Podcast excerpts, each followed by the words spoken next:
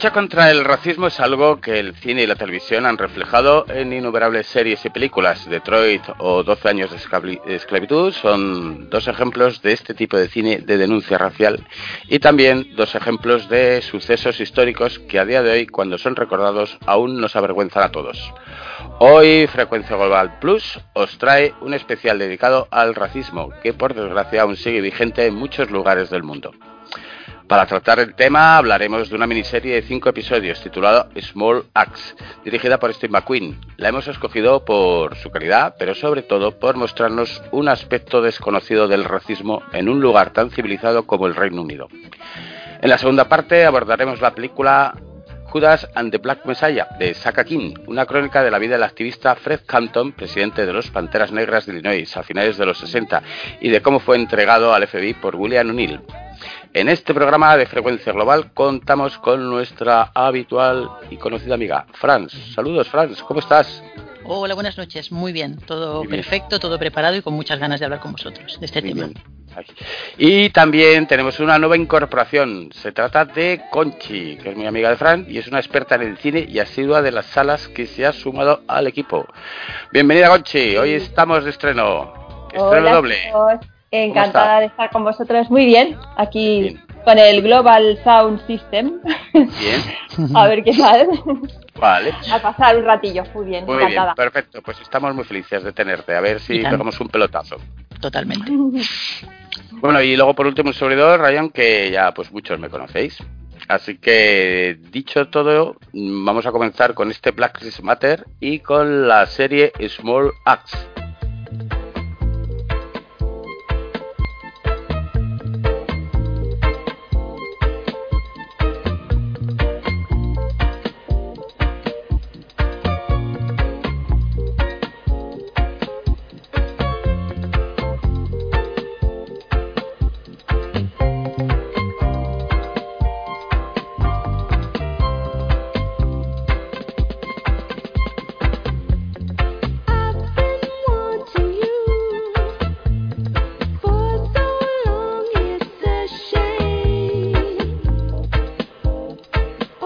Pues eh, comenzamos. Small Axe es una miniserie de cinco capítulos que nos hemos visto en, Movistar, Franz. ¿Es correcto? Sí, sí, en Movistar va de 60 minutos a 130, el que más el más largo es el Mangrove, que este duraba 124, y luego los demás 60, 68 y pero vamos, muy se pueden considerar películas prácticamente porque no no, no bien bien series, sino casi casi casi películas, como diría el McQueen. Son independientes, ¿no? Sí, Cada una de ellas contándote una época y contándote un periodo bastante curioso. Así que, bueno, el primer capítulo se llama El Mangrove. El Mangrove, ¿de qué trata el Mangrove? Pues eh, el Mangrove es un, un, local que se vuelve un símbolo de la comunidad negra. Estamos en 1968. Eh, bueno, eh, los, los negros son jamaicanos porque se centra más en, mm. en, esta, en esta comunidad jamaicana que vive en, en este lugar de Inglaterra han, construido, uno de ellos ha construido una especie de restaurante, bar y lugar de reunión que toda esta comunidad jamaicana pues eh, acude asiduo. Pero tienen el problema de que están siendo acosados por la, policía Frank Pulley un policía bastante racista y que les, les mete caña y les intenta chapar el, el local eh, lo que parece que en principio comienza como pues eso eh, la creación de un lugar de reunión de, de, esta, de esta gente termina convertido en, en un en un asunto de juicios y van a ser llevados a juicios eh, tanto el dueño como un montón de asiduos allí, ¿verdad? Sí, sí. Bueno, es la está, es muy interesante porque, claro, el hombre monta el mangrove, que es lo que tú has dicho, no es un restaurante que en principio él lo que quiere es servir comida, así que sea un lugar como, como de, mm, diferenciándolo, ¿no? De Conchita que decíamos del otro sitio donde él, de él venía, de una especie de, de bareto que se llamaba un antro así que sí que estaba muy mal visto. Y, que tenía relaciones con las drogas, por lo visto, ¿no? Claro, y este Puli por eso lo, recuerda de ese antro. Entonces, cuando él monta el Mangrove, que es que va a ser un sitio de comidas y de comida jamaicana, eh, pues eh, claro, el, el, Puli este lo, lo, va golpeando porque busca cualquier motivo para entrar allí y, bueno, arrestarlos, eh, destrozar el local, hacerle la vida un poco imposible. Pero claro, sin quererlo este hombre, el Frank, que es el, dueño del mangrove, eh, él no lo quiere, pero se convierte en un punto muy importante de reunión donde, claro, la gente allí se expresa eh, todo lo que siente, ¿no? Y está chulo. Bueno, entonces la película recrea un poco eso, lo que dice, ¿no? La, la marcha de los manglares del 70, que es por eso cuando estos nueve activistas no son arrestados y entre ellos está el Frank, ¿no? Pero está muy interesante, a mí esta me gustó mucho, la verdad. ¿A ti, Conchi, qué te pareció? como como a mí me gustó mucho. Es muy es la de las dos, es son dos horas.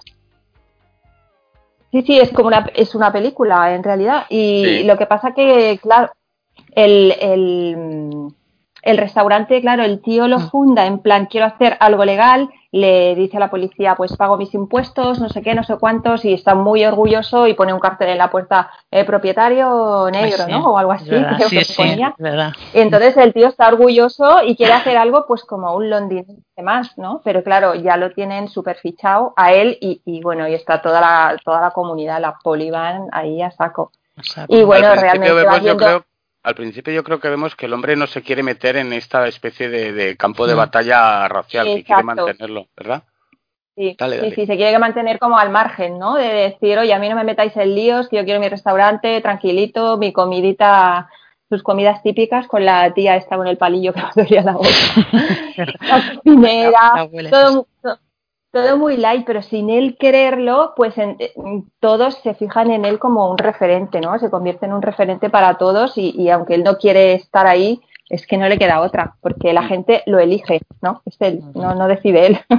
No, y, tiene, yo creo que se puede separar casi en dos partes.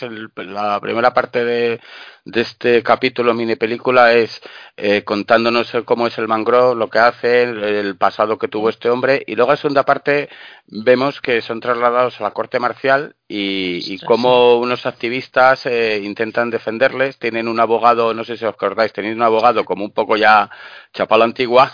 Sí. Y uno más modernillo. Y entonces, pues eh, lo que vamos a ver es la defensa de este grupo, que muchos de ellos están acojonados porque pueden perder la custodia de sus hijos. ¿Qué os parece? Sí, es verdad. Claro, claro, claro es durillo. Porque si los detienen en una manifestación, la manifestación sale del mangrove, entonces en el, en el juicio, pues claro, van uno a uno todos contra la policía. El juicio es de ellos contra la policía que los ha detenido, ¿no? Y es una detención injusta porque ellos no han provocado los incidentes. Sí, a mí me parece que en, en, los dos aspectos que tiene, las dos partes que tiene este capítulo, los dos son muy interesantes. La parte final también mucho porque te, te cuenta un poco qual eh, la manipulación casi de pruebas y de testimonios que hace la policía para acusarlos y ante todo llevarlos a, la cárcel y, la defensa ya tan exagerada y el cómo se revela muchas veces en la propia sala los, los acusados ante las injusticias y las mentiras descaradas que está contando la poli. Que es, eh, es, dejarlos en ridículo cuando, cuando ellos deciden, dos, dos de ellos deciden eh, defenderse a sí mismos. Claro, eh, hay, hay un momento en el que, claro, sale el puli hablando y y, se le ve que es un tío que no tiene estudios y el propio, mm, el propio tío que se está defendiendo lo que le está diciendo es, vamos a ver, o sea, mm, me estás diciendo que cuando hace el episodio este, cuando hace la, la, la imagen de, vamos a ver, estabas en la furgoneta. Ah, en la furgoneta, ¿no? Ostras, cuando le dice en un eh, en, en esta con 10 centímetros, ¿cuánta gente estaba ¿cuántos ojos? ¿Cuánta gente estaba mirando la, manifestación? ¿Dos personas? ¿Cómo lo mirabais? ¿Uno un ojo y el otro el ojo? ¿Os ibais turnando? Claro, lo deja en ridículo eh, delante de todo el mundo, que tú dices, es que, si, claro, lo que tiene, te coge impotencia, a mí me cogía mucha impotencia porque, claro, si estaba basado en hechos reales, ves la, ves la injusticia tan grande. Claro, yo recordaba el juicio de los siete que habíamos visto también hacía poco, ¿no, Conchita? Ah, en los Chicago, Y eh, los de Chicago, exacto. y, y, casi, casi la del mangrove, los nueve del mangrove, es como más intenso, ¿no? Porque los tíos eh, están defendiendo una, una forma de vida, claro. O sea, se están defendiendo a ellos mismos, oye, queremos tener una vida como vosotros y tenemos todos nuestro derecho. O sea, es la, la impotencia de decir, ¿y por qué no? O sea, ¿por qué no vas a poder? ¿Porque seas negro? No, ah. pues la película es, es, durilla, es durilla. Sí, es durilla. Además, um, hay muchas. A mí me hizo mucha gracia esto cuando preguntan al, al policía, que, los, que es uno de los principales testigos, eh, cuántos años lleva en el cuerpo y, por ah, qué no ha ascendido y tal. Tiene momentos ahí muy, muy, muy irónicos y, bueno, y sobre todo que te refleja pues algo que, que yo, a mí me ha sorprendido porque yo no, no sabía este conflicto tan racial. Pensaba que los británicos habían sido un poco más de mente abierta, más que los americanos, pero aquí lo que tenemos es que al fin y al cabo eh, casi casi son ah, políticamente igual racistas con, con, con, la, con la raza negra que vive allí en... Claro. Sí, sí, a mí me sorprendió.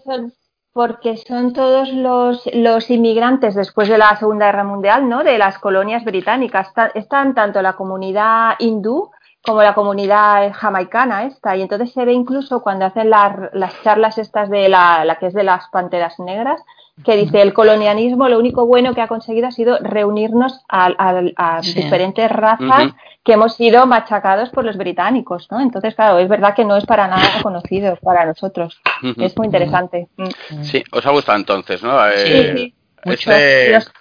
¿Cuántos churros le dais al primer capítulo? Recordemos, con los churros, quedamos en frecuencia global. Cuanto menos churro, más nos gusta y cuanto más churro... Pues Cuidado con los churros, sí. Así que venga, con Hombre, yo, soy muy, yo soy muy churrera, ¿eh? Yo le pongo ocho churros a esto. Ocho churros, sí, al primero. Bueno, pero, tú, pero a ver, los churros es cuanto más es, mejor. Es mejor. Ay, no, es, al revés. Ah, pues al revés. Pues Recordemos que el churrómetro se, se mide Cuanto más churro, más hartazgo. Menos un churro, entonces. O sea, es ah, imposible. Menos uno. Me daría uno, yo qué sé, porque es un poco larga. las interpretaciones, todo, me parece genial. Vale, yo a este primer capítulo le voy a dar eh, dos churros, ¿vale? Venga, bien. Y, y, tú, Franz, cuánto le das? Franz le doy menos uno. no, a mí negativo. sí, a mí me gustó mucho, me pareció muy interesante. Este ya es el que te, atrapó, ¿no? Totalmente. Aquí sí que yo no conocía a Steve McQueen y, a mí este esta forma de, de, plasmar el racismo en cinco películas me pareció muy original y además muy necesario. Sí, me, bueno, este eh, no me lo has dicho, pero el director Steve McQueen aquí lo conocemos de otras pelis, que la ah, más famosa es 12 años de esclavitud. Que Vaya, que, que Sí que es Estela. A mí no me gustó nada, pero Estela. Luego tiene también Viudas, que tampoco me gustó, me pareció bastante anodina. a, mí, eso sí me gustó. Mm. La de los mafiosos, aquella que se hacían Las viudas de los mafiosos, sí, sí, sí. Ah, está original, ¿no? Bueno, un poco más de lo mismo para mí. Y, y Same, que es la más cruda que esa ah, sí. habéis visto. Sí que esa es bastante durilla, con Fassbinder. genial, está el tío genial ahí. Es lo mejor de la peli eh, Fassbinder.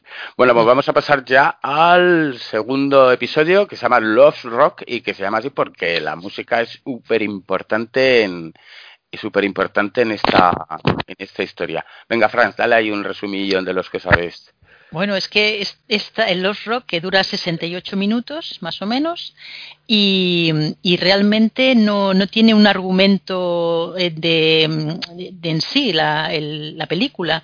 Lo que son es una amalgama de sensaciones, ¿no? Es una, una noche de fiesta, eh, es una, una, un cumpleaños en el que se son fiestas en las que mm, la familia eh, prepara toda la, lo que es la las comida, la bebida, tal, y toda la gente que son amigos y no, eh, lo que hacen es ir esa noche a, bailar allá, pagan una entrada, ¿no? Decía Conchita que me, recordaba que pagaban, no, no, me di cuenta.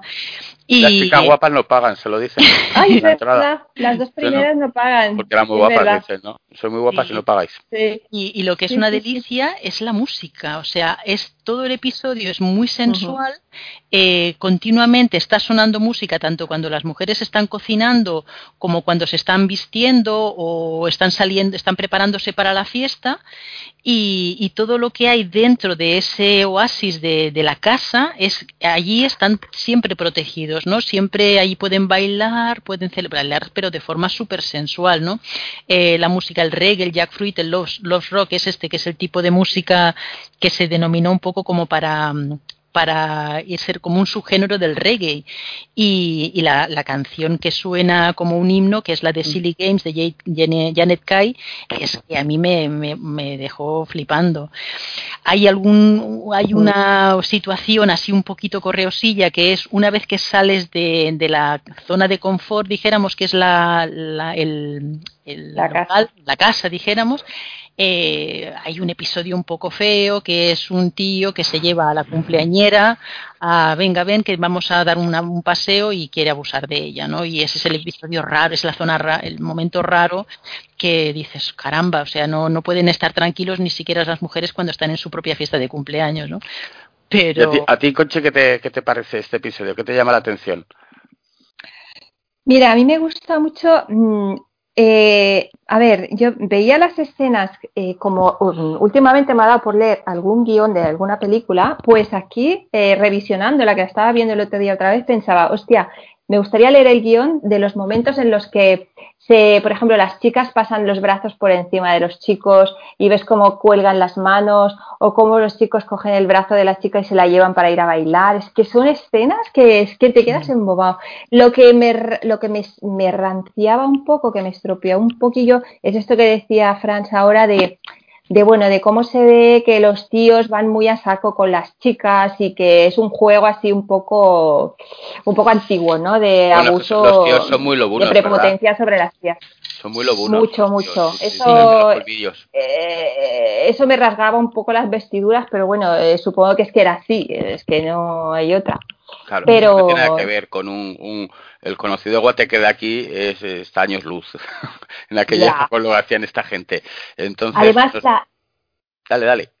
Ah, no, no, que iba a decir, eh, eh, ¿os acordáis? hay una escena, la de la canción esta de la Silly Game, mm, que mm. cantan casi todos chicas, y un ratito después hay otra canción que cantan todos los tíos, o sea, son voces masculinas, y es como más, más bestia, ¿no? Como las voces más subidas y más mm. salvajes. Ostras, hay mucho, hay muy marcada la diferencia, ¿no? De los chicos sí, la parte más sensual que la parte más, más agresiva. Más, como más agresiva, sí, sí, pero... Sí a, mí me llama mucho la atención el, el bueno el, tomo, el tono que va tomando la fiesta ahí, eh, la intervención de anecdótica casi de un grupo de blancos que está fuera cuando una de las chicas sale ah, eh, para seguir a su amiga porque se ha llevado un corte con un tío y se ha salido pitando de la fiesta. Mm. y sobre todo la, cómo visten los tíos con esos sombreros esas solapas esos eh, trajes que llevan que dicen madre del amor hermoso como para salir así de casa y luego el cuidado que tienen los jockeys con sus vinilos y sus charlas ahí en directo me parece me pues parece un detallazo. Hay con sus altavoces, ¿verdad? Que se construyen ellos mismos a partir de unos cajones de madera gigantescos y empiezan a meterle vatios. Es que se lo construían y iban de casa en casa. Sí, sí, sí, Este capítulo tiene una banda sonora que es. Lo cambian de canción a canción, que está el pillo que saltando. Sí. Y sobre todo canciones que yo no tenía ni escuchadas, ¿eh? que yo no tenía ni, ni conocimiento de, que existían y que gracias a este capítulo pues he terminado escuchando.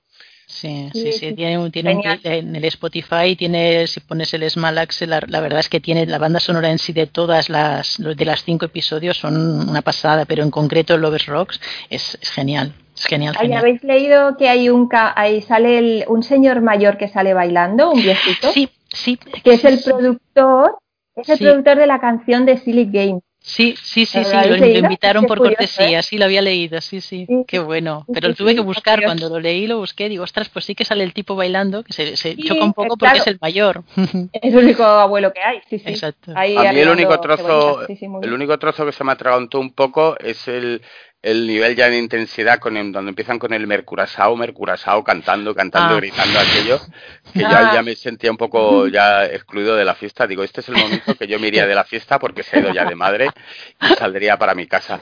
Ahí digo, aquí ya está todo el arroz vendido. Pero, pero sí, la verdad es que, que este capítulo, tanto por, por, sobre todo por las luces, los colores que dan, eh, y sobre todo la sensualidad que tienen en muchos momentos eh, la gente, cómo se presenta, cómo, cómo abordan a las chicas, cómo las chicas contestan, me parece eh, un pepinazo de episodios, sí, sí. Mm.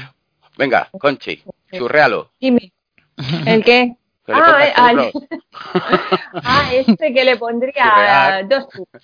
Dos churros, muy bien. Dos, sí. Franz, le va a poner menos. Yo también, yo dos ah. churros, dos churros también. Yo también, yo sigo con la tónica y este capítulo me parece me parece espectacular, salvo en un momento que ya la fiesta va en declive y le doy dos, dos churretes. Muy bien, bueno, pues vamos al siguiente, que es el tercero, se llama Red, White and Blue. ¿Lo quieres contar tú, Conchi? Eh, vale, Red, White and Blue. Vale. este es el que decías que te había pues gustado más. Este es el que. A mí es que, bueno, sí, porque me ha chocado más, ¿no? Porque mm, este, bueno, yo he deducido que el red, white and blue se refiere a los colores de la bandera británica, ¿no? Eh, me hmm, llamaba la atención los, esto. Está ambientado en los años, años 80 y a ver, es, el, es la historia de un chico, el Leroy Logan, un chaval de 25, 26 años que tiene su carrera de, ¿cómo es? De forense, ¿no? Eh, sí, científico forense. Sí, científico forense. Entonces tiene amigos que están en la policía y que patrullan y le dicen, oye, que tú valdrías para esto, ¿qué mm. tal? Lo intentan ahí convencer para que se una a la fuerza.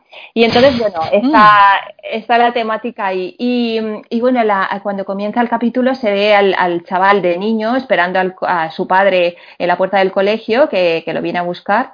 Y mientras está esperando, pues llevan los dos polis con sus porras, sus estos y que se acercan al chaval para decirle que, bueno que han oído que han robado no sé qué por ahí y le quieren registrar en plan ah, vamos a por ti no en ese momento llega el padre se enfrenta con los polis entonces sí sí eh, se lleva al niño bueno tienen ahí una bronca brutal y el niño claro asustado en el coche y el padre le dice eh, tú acuérdate siempre de portarte bien y de y de que no te tengan que llamar la atención y no me traigas a no me vayas a traer a la policía a casa y el chaval se convierte en policía. Es la, es la, es que igual que los otros capítulos vemos que siempre están hablando de la, de la unión, de la congregación, de la comunidad, la lucha entre todos juntos, y aquí vemos a un tío solo, en plan Quijote, eh, yo quiero ya. Y tú, y lo estás viendo, y, y, conforme va avanzando, estás diciendo, no, por Dios, ¿dónde te vas a meter? Alma cántara. Es que, y claro, le dan de hostias al pobre desde dentro de la policía, desde fuera, desde sus propios, mm, yo qué sé, los chavales por la calle que le llaman Judas y él dice, sí, sí, pero agente Judas, eh, o sea, y te dan por todos los lados. Y me parece impactante la fuerza del personaje, ¿no? Del tío, eh, porque llega a decaer en algún momento y es la mujer la que le dice, oye, no, no, no, ahora tira para adelante. Además que se enfrenta con el padre, se enfrenta con la familia. Sí, está interpretado por John Boyega, que conocíamos haciendo a Finch en, las nuevas películas de Star Wars, y lo hace el tío fenomenal. Además, otro punto por ahí que tenía el hombre es que este el padre se, irrita demasiado porque su hijo es demasiado inteligente para acabar en la policía, ¿verdad? Exacto. Lo ve como que se rebaja. ¿no? Sí, que pierde el tiempo, porque bueno, el hijo es un idealista y lo que quiere es acabar con, intentar empezar a acabar con este tipo de injusticias, pero todo parece muy bonito hasta que entra y ve que es eh, separado de, los policías, tratado como un mindundi, los exámenes se los suspenden para que no, no ascienda, a pesar de todo el potencial que tiene. Y, esa es la lucha del hombre. ¿A ti, Frank, qué te parece? Pues eh, lo mismo que estáis contando. A mí me. Bueno, de hecho, es que me. Mm, me parecían episodios tan tan dispares que entendía la idea de, este hombre, del Steve eh, McQueen. No digo, claro, es que están montando tres películas de momento, ya vamos la tercera, y no tiene nada que ver una con la otra. Y, lo que decía Conchi, ¿no? O sea, esto es visto desde dentro, hola, ¿qué tal? Yo soy eh, un Quijote, ¿no? Y yo voy a luchar para cambiar todo desde dentro. cambiar, eh, desde dentro, y desde dentro le, le, arrean, pero vamos, ¿qué dices? Pero, tíos, o sea, le están haciendo ahí un moving absoluto. Y luego eso, el luchar contra el padre, que el padre es un tío muy intenso y que tampoco entiende la vocación que tiene este chaval, ¿no? Que dices, bueno, y, el tesón que tiene de, no, no, o sea, no desfallezco, yo sigo ahí luchando.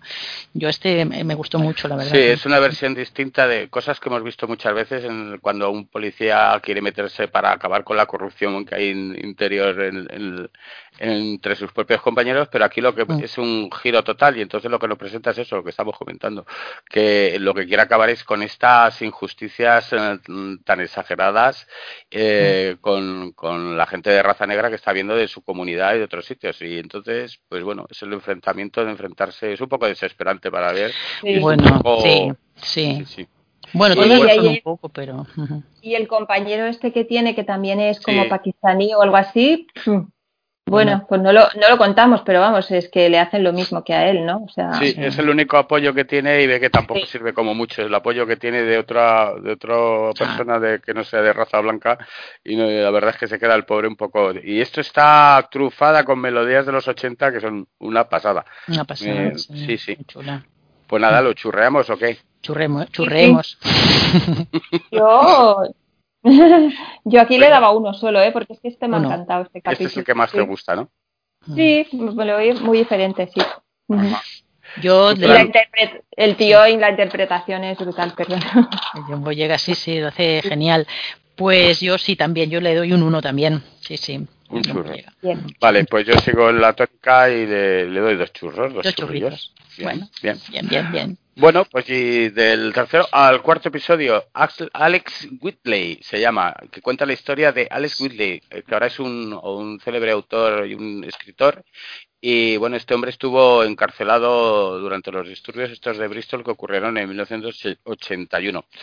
Bueno, la historia comienza en tres periodos de tiempo y comenzaron con un joven Alex, eh, Alex que entra en prisión y acojonadísimo por por el compañero de celda que le han metido, ¿verdad? Es, que... El Rastafari. el Rastafari cagón. Pobrecito. Cagón. tenía, tenía el pobre ahí una diarrea enorme. Sí, sí. Sí, el tío está desesperado porque la celda era todo menos eucalipto. Y, está desesperado diciendo, madre mía, me han metido aquí y, y, estoy compartiendo celda con semejante tal. Pero luego vemos que el compañero pues es también muy humano, ¿no? Le va recomendando un poco ahí y todo. Hombre, yo creo que hace un poco de mentor, ¿no? De él ya, de, para ayudarle a decidir lo que va a hacer después, ¿no? A lo que se va a dedicar, que es a escribir. Bueno, pues es un chico que... Y es, es divertido, sí. Es divertido ese periodo del principio. Hombre, es divertido dentro de cuando te lo tomes que estás en la cárcel. Ya. Todo lo divertido que es que te metes en la cárcel. Sí. No, me refiero al capítulo en sí, en la primera parte, ¿no? De cómo empieza el Sí, porque este viene, este, este, este, autor viene de, un lugar de acogida eh, rodeado de chavales eh, jóvenes todos blancos y le han dado hasta en el vamos hasta en el cogote ya de hostias. Y poco a poco mm, pues le terminas cuando acaba estos años que está en el lugar de acogida bueno en el colegio digamos una especie de internado no parece y cuando por fin sale después de haber subido todos los maltratos y humillaciones posibles, aparte de sus compañeros, de los profesores, porque no hay un profesor ahí que fraternice con, los negros, termina como un pez fuera del agua, ¿no? Es, es negro, pero, pero por fuera parece un blanco. Sí. está descafeinado. Sí, sí, está descafeinado. Eh, la han conseguido convertir en, un, en, en lo peor, que es, es ser negro, pero con un comportamiento blanco y totalmente fuera de agua, tiene todo lo peor del mundo. Y poco a poco se junta con un, conoce a un amigo que, que, le va introduciendo en músicas, en drogas y en el argot, e incluso le, llega a enseñar cómo, cómo andar, ¿verdad? Para ser un... caminar. Le da unos cursos hasta de caminar, porque claro, es que hay que verle al tío andando, ¿eh? es que, madre mía, da penica. Pues, es buenísimo. O cuando lo lleva a comprar droga y, el otro y en medio de todo el mundo que le pedía, dame una bolsa. de pero ¿qué haces, burro? ¿Pero qué haces aquí en medio de toda la gente? Y no me llames por mi nombre. No sé, es que tiene, tiene puntos muy divertidos. Sí, sí. Cuando lo lleva de compras para que se compre unos zapatos porque lleva unas pintas. ¿Te gustan estos zapatos? Sí, pues no, pues cógelos y corre, corre. Salen corriendo del mercadillo. Sí, sí, está quizá, quizá dentro de, todo lo amargo que es esta historia, porque el hombre sufre, sufre de todo, pues bueno, al fin esta yo creo que es la más esperanzadora, ¿no? Porque este tipo consiguió salir y convertirse en, un en un autor de, éxito. Aquí le conocemos poco o nada, pero, pero sí, en Estados Unidos es, famoso. Bueno, ¿qué, os gusta? ¿Qué resaltáis de este capítulo? Eh, bueno, pues eh, yo sobre todo esto que es como que le hacen el cómo consiguen de los amigos pues que recupere su identidad o sus raíces, porque es que para toda esta gente es súper importante sus raíces y de dónde vienen. Claro, eh, eh comentabas Franz antes, ¿verdad? Que decías que le preguntan, ¿tú de dónde vienes? Pues yo de Brixton o de no sé qué, dice, no hombre, no, de Jamaica, de no sé qué, como diciéndole, no, tío, auténticamente tú de dónde eres, ¿no? Porque no eres es que el barbero se partía de risa, dice, pero a ver, ¿dónde, eres africano? Dice, y el tío le pregunta, dice, yo soy de su rey. y el otro se queda, ¿este es tonto? Cuando le llevan a esa barbería para que le hagan un corte de pelo molón. Claro, córtale el pelo, igual que te decía, ¿no? Le enseñaré a caminar. Bueno, es... Lo van educando, sí, es la educación del hombre. La verdad es que poco a poco cómo lo van cómo lo van transformando, cómo se va transformando y cómo va aprendiendo sobre todo él. Sí, en un auténtico bueno, y es porque la parte esta de cuando está el incendio este de la casa de New Cross, de, donde, donde mueren asesinados 13 hombres y mujeres, a partir de ahí es donde cambia la peli y se vuelve medio documental, que, a mí también me chocó un poco mm. porque no, no me lo esperaba yo. Uy, y entonces me recuerda, esa, claro, esa parte de documental me recuerda que estoy viendo algo basado en hechos reales. Entonces ya me, me relajé un poco y dije lo que tú has dicho, oye, tanta risa no hace, ¿no? O sea. ya, ya, claro. Sí, es curioso, ¿verdad? Que fíjate que, esto es en. Las protestas muy heavy de estudiantes. Sí, pero es curioso que un hecho que ocurrió en 1981, pues eh, tengamos, tengamos que llegar a, ahora para enterrarnos de cosas que han ocurrido. Ya no tenía ni idea de, este incendio que, que, organizaron la, la, extrema derecha donde se cargaron a tanta gente y tal. Es, la verdad es que es un episodio eh, amargo a ratos y a ratos divertido por, por lo que vas viendo y tal, pero sobre todo eh, yo creo que te, te, enseña mucho, te enseña mucho mm. de cómo, eh, cómo Gran Bretaña quería amaestrar, porque no tiene otro nombre casi, a los negros como blancos para, para tenerlos un poco callados. En fin, pues lo churreamos como debe ser. Venga. Venga, Conchi, dale churro. Vale, pues yo este, mm, bueno, es que es el que menos me así me ha impactado, aunque también está chulo, le daría a lo mejor tres, va. Tres churros. ¿Tú, Fran? Yo este le, daría cuatro, porque no, eh, sí, no, está gracioso, pero no, no, no, no es el que más me ha gustado tampoco. Bueno, está bien, pero no. Pues yo con Conchi le doy también tres churretes a este. Vale, vale. Bueno, y pasamos al último, el quinto episodio, que se llama Education, educación. Venga, mm. contármelo. Franz, dale a Education. education, education es, es que es una historia muy, no te puedo decir dolorosa porque no, pero sí que va, aquí pone, leí que ponía directo al corazón y dices, es que sí, es que es así, ¿no?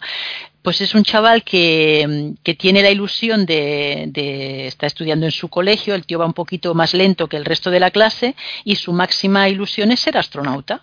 Y, pero claro, el chaval, pues eso, como va más lento de la cuenta, eh, los deciden los, eh, los directores o los profesores de ese colegio que el chaval no da el mínimo como para mantenerlos en ese colegio. Entonces le venden la idea a la madre o a la familia de que, ole, mira, lo vamos a mandar a otro colegio que será un colegio eh, colegio para niños especiales, supuestos niños especiales. Pero bueno, yo creo que llegan a decir para niños subnormales, ¿eh? Bueno, en un principio dice especiales, pero luego la, la hermana le dice, o la, y, la, y la, la, la, señora que va allí para, que está denunciando todo, todo este trasvase de niños un poquito más lentos para, para este tipo de colegios, eh, es cuando intenta decirle a la familia, oye, no, este, loca, este colegio donde están mandando a tus hijos, están mandando a muchos hijos porque lo que quieren es mantener a un perfil de, niños afroamericanos eh, que no asciendan, o bueno, afroamericanos o no, ¿sabes? Simplemente niños que no asciendan, que no consigan llegar al nivel de otros niños que tienen. Yo, yo por lo que vi, se mezclaba un poco dos mm. tipos de, de, gente en ese colegio. Por un lado estaban eh, eh, los niños que, que verdaderamente tenían eh, problemas de, de, retrasos, y demás, eh, que no atendían o tal, y por otro lado estaban los negros. Este en, concreto se le juntan dos cosas, que es negro y además tiene dislexia, que no ha sido diagnosticada. Por eso mm. cuando su, eh, su, hermana le coge, que creo que tiene el niño que puede tener 8 o 9 años, y le dice, a ver, lee que pone aquí, al niño le cuesta, y de hecho empieza a ser la historia, cuando, intentando leer el niño en clase, mm. están mm. todos leyendo, eh, cuando está en el colegio normal, llega su turno, él se trabuca que no puede decir, decir las palabras, se lo saltan y a otra cosa mariposa, no le dan ninguna oportunidad ni, ni, se, ni se concentran en el problema que tienen. De ahí pasa al, al, director a decirle que su hijo es un poco monger y que se lo lleven a, otro colegio que tienen una educación tal para niños más lentos. La madre accede al principio y es su hermana que descubre que su hermano no sabe leer, que tiene algún problema. Eh, la educadora esta que comentabas eh, les visita y, claro, es que el colegio es para verlo, ¿eh? Es que el, el profesor aquel cantando, dando la barrila con la guitarra. Es brutal, es brutal. House of the Rising Sun, madre mía, los pobres niños durmiéndose. Oye, en bucle, la cantaba en bucle el tío, ¿sabes? Es para pegarle, es para pegarle. Pero el profesor está, el profesor que pasa de todo. Te voy a tocar aquí, está a ver qué os parece y los niños durmiéndose. Y luego hay por ahí otra profesora que mm. cuando sale, venga, iros al recreo y el niño le pregunta, bueno, ¿y por qué el niño viene de un colegio de estos que van con uniforme. Y ya estos niños especiales ya no necesitan llevar ni uniforme, para que no se manchen, debe ser. Mm. Y le pregunta, bueno, ¿y ahora qué hago? Y la profesora dice, pues yo qué sé, súbete un árbol, como hicieron tus antepasados, mientras que no te partas la cabeza. Oh, y da lo mismo. y sigue echando su, cigarrillo. el niño, y, el niño este entra en, en una espiral de que los trabajos que le mandan al colegio son nulos, son ninguno, no tiene que hacer nada, la madre es asombra. Y bueno, llega esta, esta persona que empieza a, decirle que lo que tiene que hacer es sacar el niño y que esto es una especie de complot, mm, una mm. conspiración, pero en toda mm. regla del gobierno para, para sacar gentes cuanto y sobre todo gente simple que poder utilizar y manipular y tenerlos en los servicios más básicos, fregando váteres o limpiando las calles, que para eso, para, para, para los blancos y que trabajen para ellos. Yo lo, lo más duro de esta, de esta historia, que realmente ese programa existía, ¿verdad?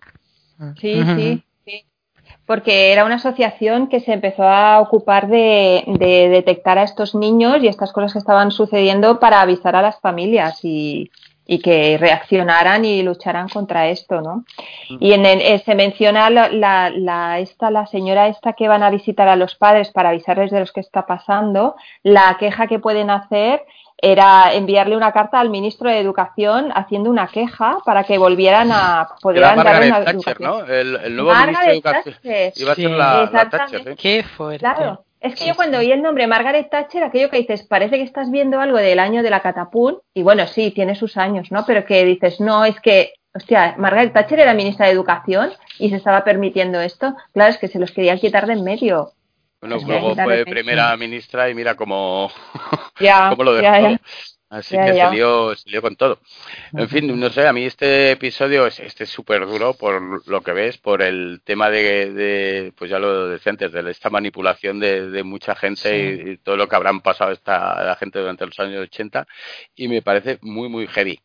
Sí, sí, sí, es muy emotivo también en cómo, o sea, sobre todo a mí me puso la piel de gallina el momento en el que le hacen leer cuando, cuando la hermana de este chaval le, quiere convencer a la madre de que el, colegio no es el adecuado, o el colegio, el colegio por llamarle colegio, y le hace leer y no sabe leer, o sea, no puede leer, está mucho peor que cuando estaba en su colegio inicial. Y cuando ya, bueno, no, no, no vamos a reventarlo, ¿no? Pero o sea, el, mm. proceso de, o sea, este es más amable del en el cierre este es más amable porque tiene un cierre como mucho más humano, ¿no? Y más eso porque luego más positivo. más positivo, pero sí que hay momentos en los que, o sea, no te sale la lagrimilla, pero que sí que dices, hostia, tío, Hombre, aquí, yo creo, yo lo que veo que, que el director este, que Steve McQueen lo que da es un mensaje que, que, para todos que la educación es necesaria para salir de cualquier gueto, de cualquier agujero en el que estés metido y que sin esta base tan tan fundamental eh, no tienes esperanza en el futuro, creo yo, ¿no? Mm, mm. Te va a dar todo igual que sin, sin educación al final no vas a ser nada, vas a ser un tipo manipulado y con suerte terminarás, eh, pues eso, eh, limpiando los váteres de cualquier Burger King o otro sitio. No sé. La educación y el orgullo de raza, porque cuando les reúnen a los niños para explicarles los sábados que hacen las clases especiales, lo que le cuentan es, bueno, ya os han contado que somos, venimos de los esclavos, pero no es así, venimos de una, una, una raza la más antigua del mundo, ¿no? O sea, que tiene una super y quieren que los niños estén orgullosos de ser quien son, no solo no solo pues eso, que sí, ah, sí, venimos de los esclavos, no, tío, hay mucho más, ¿no? Entonces reivindicar la educación y la, y la recuperar eso, su identidad, ¿no? Como, pues como raza. Muy bien. Muy bien. Bueno, pues lo churreamos a diestro y siniestro. Churrealo, concha. Y poquito que este me ha gustado, ¿eh? Me ha llegado. Eh, yo le doy dos, como mucho.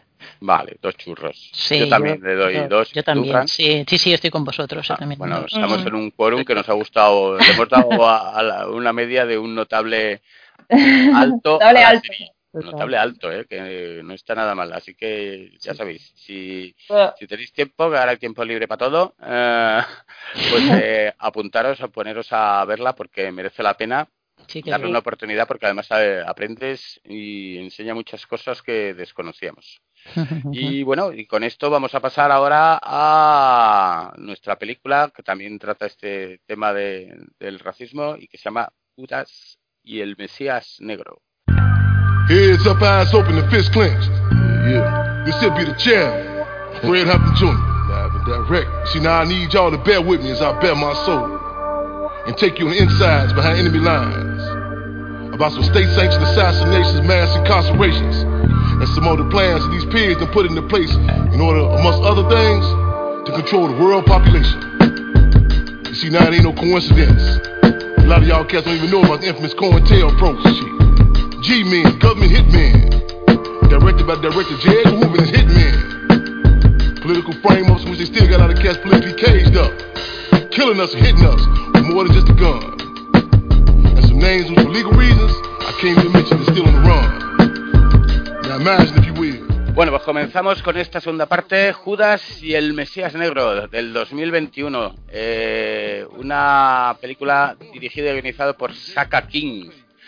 Eh, tenemos aquí a Daniel Kaluuya y a la Kate Stanfield y bueno, esto, esto nos lleva a finales de 1960, ¿vale? Y nos va a contar un poco eh, la historia de, de, este supuesto Mesías Negro, este líder de los Panteras Negras de Illinois, mm. que fue traicionado y vendido por, pero vamos, totalmente vendido. Bien dicho, bien, bien vendido, sí, sí. Vendido al FBI, adjudicado y vendido al FBI eh, por. ¿Cómo se llamaba el, el otro? O'Neill, ¿no? Bill O'Neill, sí.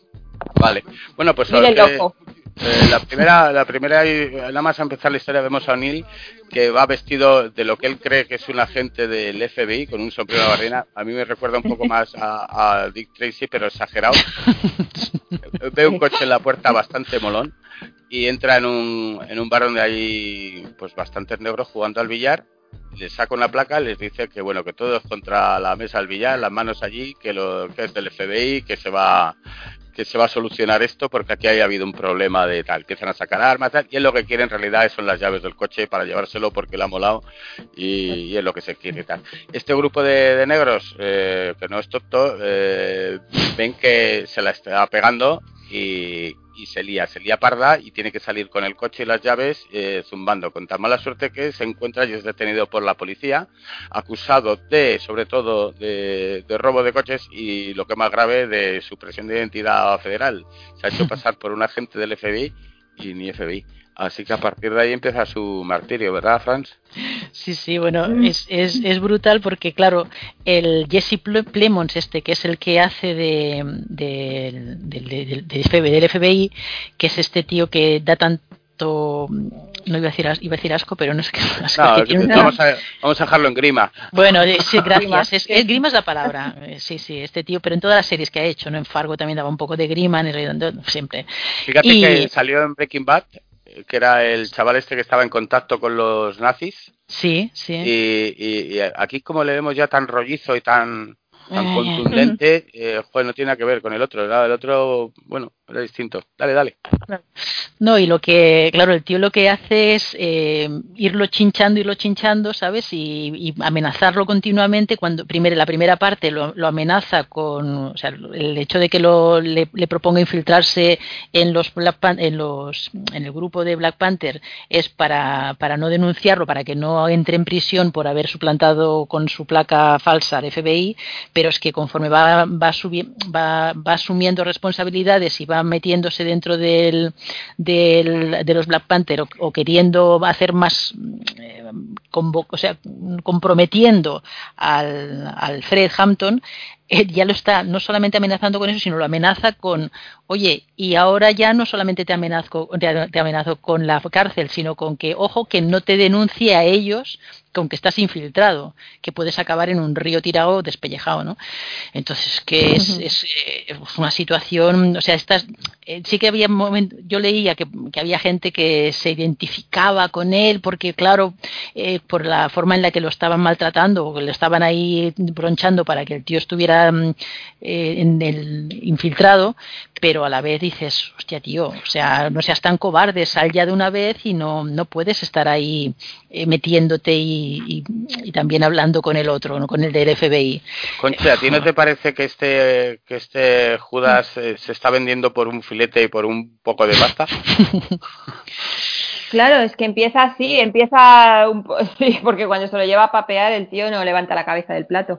Pero Claro, empieza así poco a poco y va entrando ahí en una espiral que cada vez es más, es más heavy. Entonces vas sufriendo durante la película viendo cómo se va involucrando y cómo, pues eso, cómo se implica engañando a los que supuestamente son sus colegas de las panteras negras estos, ¿no? cada vez lo tienen más pillado. Hay que decir que, que, este Fred Hampton realmente tenía tenía un carisma y, estaba agrupando a diferentes grupos de porque estaban los panteras negras por un lado y los otros cómo se llamaban te acuerdas los sí, los Kraus. los los, cuervos estos también los une. Incluso llega a reunir que es lo que más curioso es reunir a una especie de rednecks que son unos pocos de parias que están ahí echando una charla con, con una bandera sudista y llega llega Fred y dice, joder, esa bandera había que quemarla y tal, y toda, la tenemos porque representa donde vivimos y tal. Y esta gente, al fin y al cabo, luego terminas entendiéndoles porque eh, esta comunidad de, de rentes también son sus, son, en el fondo son negros, son gente que nunca ha tenido ni dinero, ni el, no les puedes decir que sus, eh, sus ancestros habían tenido esclavos porque siempre habían estado trabajando para alguien, apenas tienen mm. Cultura, son tratados como un despojo social y poco a mm. poco esta comunidad eh, se va ampliando. También se suman los latinos. El FBI, que estaba interpretado por, ¿cómo se llama? Eh, Martin Sim, ¿verdad? sí. Es, el, es el Edgar Hoover, que fue el primer el primer eh, de esto del FBI, el primer, ¿cómo se dice? Y ahí yo creo que se han pasado con el maquillaje, ¿no? Sí, ya ves. Poco, ha puesto un poco Frankenstein al hombre. Hostia, yo porque me avisaste que era él, porque yo no sabía que era él, no lo reconocía, la verdad. Pero le pues pega el, el, aspecto ese tan grotesco que le han puesto, ¿no? Eh, pero bueno, tampoco, hombre, no era un, para ponerlo ahí en una pasarela de modelos, pero tampoco era. Yo creo que se han pasado a otros pueblos. El caso es que Hoover lo tenía una, una, gran obsesión porque pensaba que el mayor peligro que estaba sufriendo en esos momentos en Estados Unidos, hablamos de finales de los 60, ya no era el comunismo. Tenían miedo de los disturbios que podían ocasionar estos, estos grupos eh, raciales como los Panteras y sobre todo porque eh, tenían un discurso socialista que aquello se meneaba mucho por Estados Unidos y se quedaban acojonados con ello. Entonces lo que veía era una sublevación de, de, una masa y querían decapitarla a, como a toda costa. Entonces, eh, al principio intentan quitarse a, a Fred acusándole de haber robado helado de haberse llevado helado y lo meten como cuántos años, como siete años en la cárcel. Cinco o siete años por, eh, por, robar helados. Por robar helados, sí, sí. 70 dólares de helado para los niños o algo así. Es una cosa mientras, tanto, mientras tanto, este Judas eh, O'Neill se queda como jefe de seguridad y va vendiendo a toda la banda y va destripando todos los proyectos de, de los Panteras Negras que tienen tanto reuniones como, como lugares de, de reunión y demás. Este se va engordando, se va creciendo. Tampoco ves un arrepentimiento que lo que yo decía, no viene un arrepentimiento en Julian O'Neill de decir que, está considerado hasta que no llega al final, no le ves eh, arrepentido por lo que está sucediendo. El tío está viviendo una vida, pide un coche y tiene un coche, la verdad es que se está llevando migajas. Creo que al final dicen que se llevó como al cambio de ahora que 200.000 sí para, haber, para haber acabado, para hacer una tarea de espionaje, poco a poco va viendo que, se está metiendo en, la boca y tiene mucho miedo cuando la policía rodea una de las bases y tal y tiene que salir por patas, le ves ahí haciendo el, la culebra y escapándose a la mínima. Y todo esto degenera en una salvajada final que es lo que me dejó impresionado. No, no sé si decirlo. ¿Spoileo, Franz? ¿Tú qué sabes? Es que esto ocurrió ya, no sé si es. A ver, es historia. Es historia, pero bueno, si. creo que no, yo creo... Es como decir cómo acaba el hundimiento, ¿no? Es como si cuentas el hundimiento y dices, es que al final se suicidó Hitler y te lo consideran el spoiler. Bueno, pues esto para mí es lo mismo. bueno, esto es igual. Pues bueno, eh, al final. Eh, antes de ir, porque va a volver a prisión, eh, Fred eh, ha vuelto a ser acusado y va a volver a, la cárcel. Y entonces, esa noche, antes están despidiendo de él, eh, le mandan a ir la misión de drogarlo. No sabemos muy bien si es drogarlo o, dormirlo. Dormirlo un poco no sería pero, pero vamos visto lo visto lo podía haber envenenado casi prácticamente porque el hombre se queda hecho un guiñapo después de tomarse ese whisky que le prepara.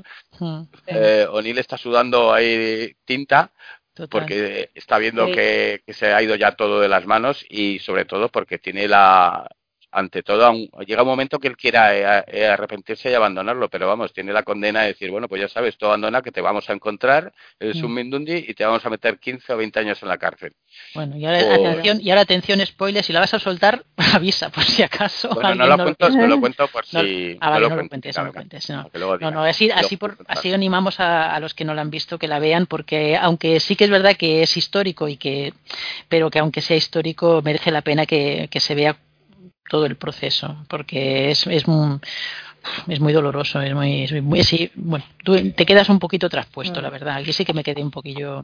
Y además, no, en ese momento yo no comulgué con este hombre, con el O'Neill, o sea, en ningún momento. Es que nadie puede comulgar con él, es que en ningún momento le ves. aunque lo veas sufrir, aunque lo veas ahí el tío eh, apurado, pero es que es un cobarde, es un cobarde, no, no, en, su defensa, en su defensa hay que decir que, que al fin y al cabo el hombre eh, de los asuntos raciales le traen al, al Pairo. Era el típico egoísta que va. le preguntan que qué opina, del asesinato de Martin Luther King y de, de Malcolm X y dice, pues bueno, pues nada, que me da igual. Se va por las ramas, sí, sí, o cuando estaba. Está acojonado por decir, voy a acabar en la cárcel. Se la pela. Y entonces, pues ves tú una oportunidad de sacarle dinero al FBI porque enseguida se empieza a vender, oye, esto te lo pagarán, esto te dan algo, te, tal. Y el otro, pues como bueno, también está el, que no lo hemos hablado. ¿Qué os parece la, la, no la actuación, sino el personaje del FBI que le, que le mete? Le hace un discurso, un discurso que al principio te lo venden, ¿eh? Bueno, si lo recordáis. ¿Cuál? Sí, el discurso diciendo que, que los fines del Ku Klux Klan y de los Pantera Negra al final son lo mismo, es el extremismo. Claro, él está, ah, sí. Sí, le está diciendo de alguna manera, por eso cuando, cuando sucede lo, lo de que, que, enganchan a otro, otro infiltrado, o que estaba allí también, eh, ellos le quieren vender la moto de que, bueno, ya te dije que tanto el FBI como, ay, tanto los, el Ku Klux Klan como, como los Panther, Black Panther es lo, es lo mismo.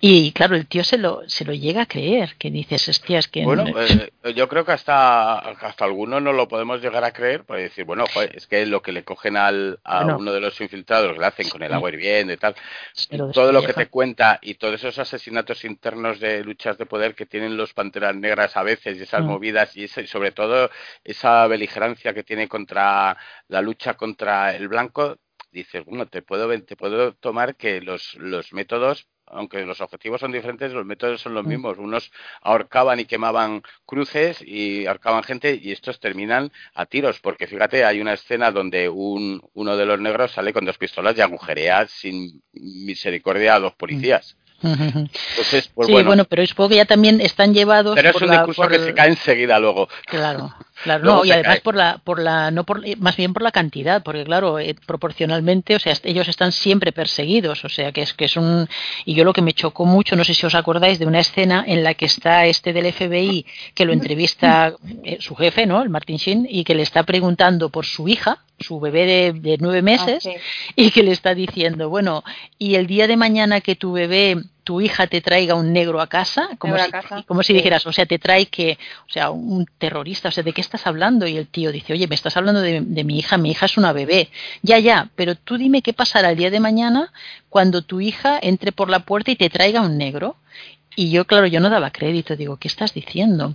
Y entonces el otro, no, eso no va a pasar, le dice, eso no va a pasar. Y tú dices, pero, pero, ¿qué está pasando aquí, no? Eso te, te, golpea duro también, ¿sabes? No, no entiendes cómo, mm. cómo es posible. Sí, están un poco, están un poco todos atrapados ahí a veces en, en los objetivos de cada uno, porque claro, el, el, chantaje que le está haciendo o el supuesto amenaza que le está haciendo al policía del FBI, bueno, incluso el, el policía del FBI yo tampoco le vi extremadamente, sí que es desagradable y da yuyu, pero mm. yo tampoco le vi extremadamente eh, con una postura racista al tío al principio, porque aparte del discurso que cuenta, que creo que se lo cree, mm. eh, ves que en el momento de que han metido un infiltrado y que este infiltrado ha utilizado, ha acusado falsamente a otro, está diciendo, oye, tenemos un tío infiltrado allí que nos está dando información, pero que ha cometido un asesinato. Y todos le miran como diciendo, bueno, vale, ya, que, que, se maten entre ellos y tal. Entonces, pues tampoco tiene, tampoco tiene el papel de malo, ¿verdad? No, porque tiene un poco de conciencia, ¿no? Parece, se, parece como que se escandaliza un poquito. y el otro es cuando le dice, a ver, a ver, a ver, ¿no? Eh, tú de qué te vas a escandalizar, ¿no? Es que, mm. es que claro, es un momento que, que hacía poco que se había encargado al Martin Luther King y el Malcolm X unos años antes. Entonces, cualquier personaje que a ellos les pareciera que iba a resaltar, era el mm. miedo, esto que dice Ryan, ¿no? Socialistas, comunistas, izquierdistas eran todos al mismo saco, ¿no? y mm, entonces iban a por ellos a muerte, pero a muerte sin una contemplación. y, y, utilizaban todo lo que estaba en su mano para, para machacarlos, ¿no? Mm, pues peliculón, este peliculón, creo que no, la, bueno, no todavía, ¿no? Esta, no, creo que no. Está puesta con fecha 12 de febrero, estoy viendo, pero todavía no, no ha llegado aquí y esta, mm, decías Conchita que estaba que lo habían premiado, ¿no? Al como actor secundario al Caluya, al Daniel ah, Caluya, como al Caluya como secundario, sí, en los globos, ¿no? Los, globos de oro, sí. Sí, sí, muy sí porque es que el tío, la verdad es que se come la pantalla, ¿eh? Tiene una mirada y una pues Bueno, se ha comido la pantalla y algo más, ¿eh? Porque está el tío Para, para este papel creo que había engordado bastante, ¿no? había leído para hacerlo. Sí. Yo había leído que había cogido Es bajito porque lo ves al lado de los Crows y esta peña. Ah. Pero el tío está.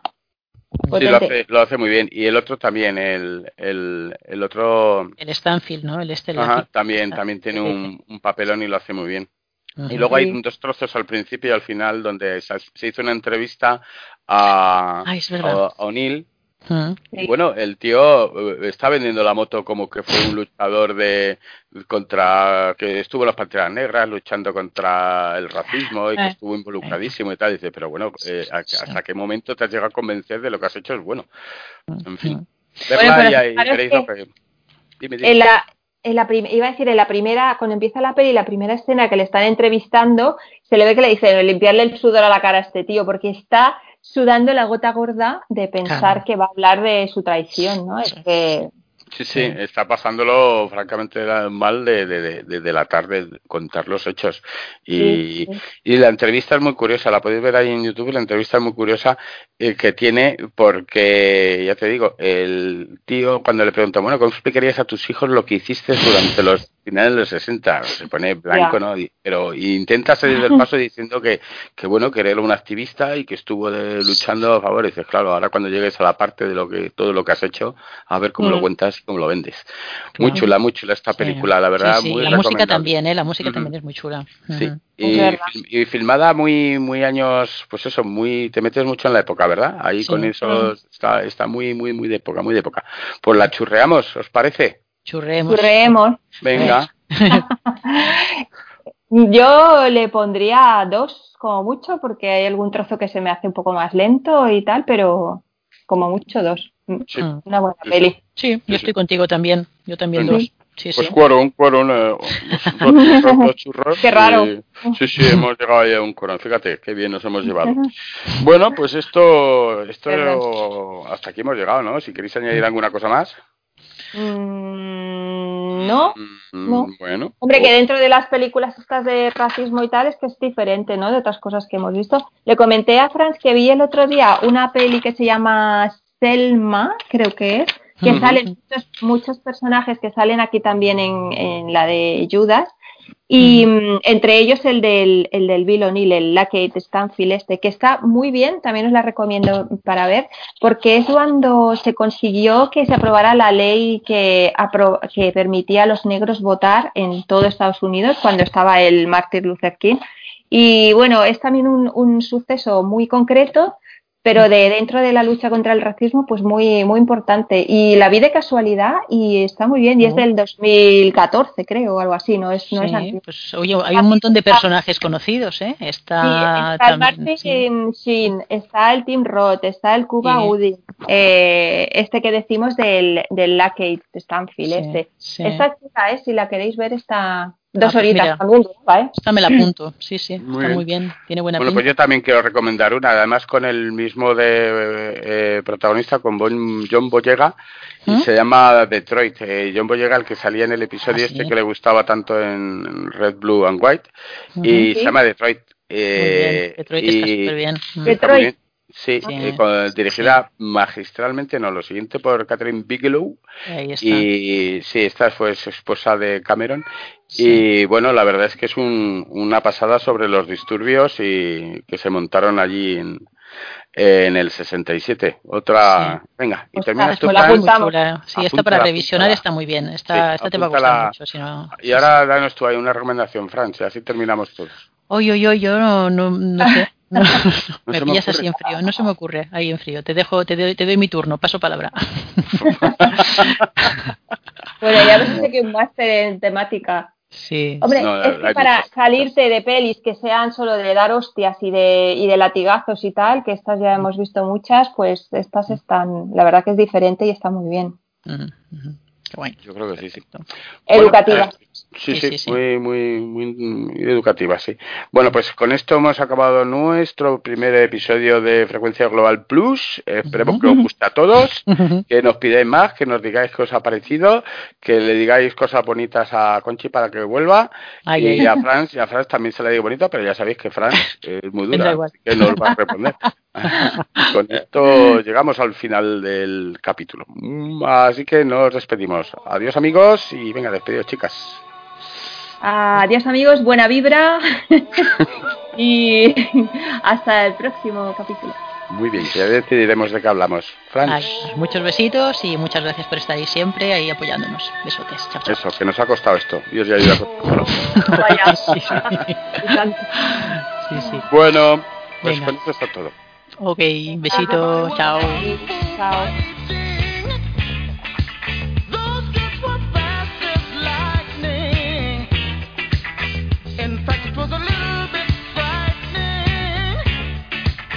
But they fought with